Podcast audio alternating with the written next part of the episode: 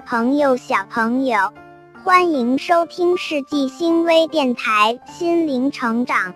今天我们来聊一聊幼儿园中的特殊数学等式：五加二等于零。五加二等于零。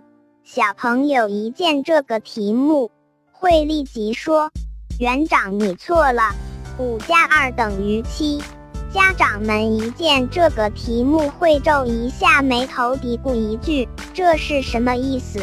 幼儿园每星期上五天课，小朋友们在幼儿园的老师细心、耐心、精心的指导下，慢慢的学会了自己怎样正确穿衣、饭前洗手、自己吃饭不浪费食物、上课认真听讲等等良好的生活。学习习惯，双休了两天假，小朋友自然是高兴又兴奋。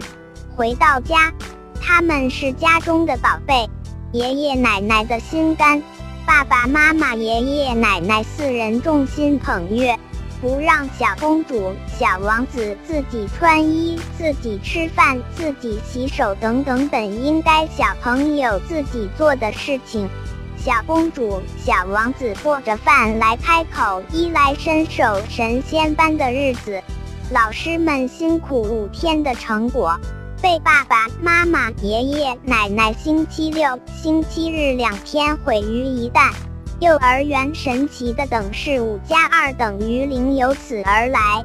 感谢你的聆听，更多育儿心得尽在世纪星微电台心灵成长。期待下一次与你再相会。